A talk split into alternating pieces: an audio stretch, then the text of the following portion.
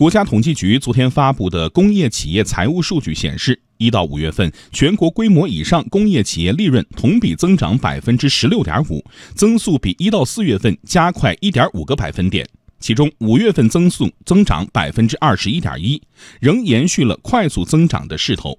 央广记者严红霞、丁华燕、张绵绵报道。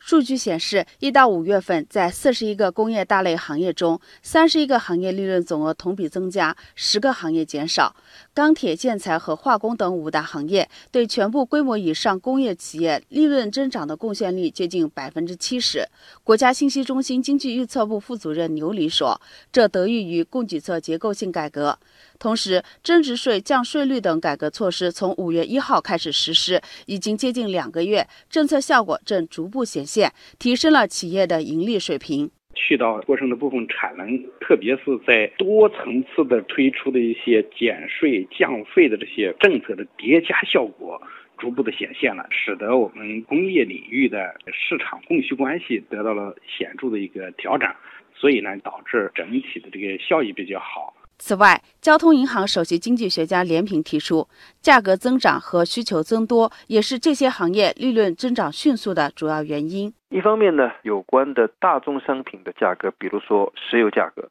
在国际市场呢，两季度以来呢，出现了较为明显的上升，就对这些行业它的盈利带来了比较大的影响。那另外一方面也非常重要的是，价格的上涨其实背后也反映了国内的这方面的供求关系，这些上游产品的需求的增长还是较快的。值得注意的是，一到五月份，规模以上工业企业的成本和杠杆率都有所下降。其中，国有控股企业资产负债率同比降低一点五个百分点，这说明国有企业去杠杆成效显著。受此影响，国企利润增长近百分之三十。连平认为，去杠杆降成本，未来应该两方面发力。从降杠杆来看，它的重点在于大型企业和国有企业。当然，这个大型企业中间还包括一些民营企业，他们的杠杆率相对来说是偏高的。那么另外一个方面的重点呢，就是降成本，实际上主要是针对中小企业，金融体系和结构中间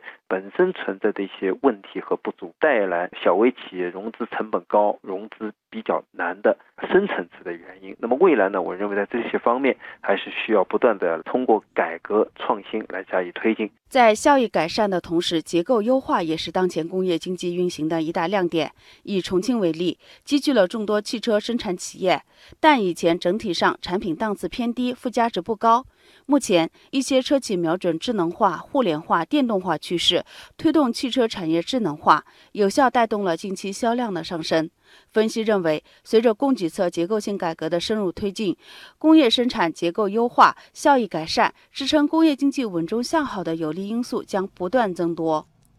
专家点评：利润快速增长折射工业效益转暖。点评专家：国务院发展研究中心研究员张立群。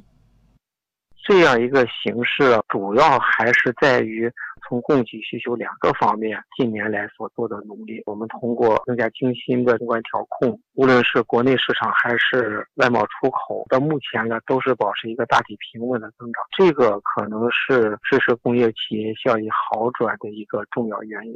再一个方面就是我们最近这些年转型升级的综合效果。企业呢，在这个核心技术研发方面，包括在提质增效方面的这样一些效果的累积，我想对于当前企业利润的增长，这也是一个非常重要的原因。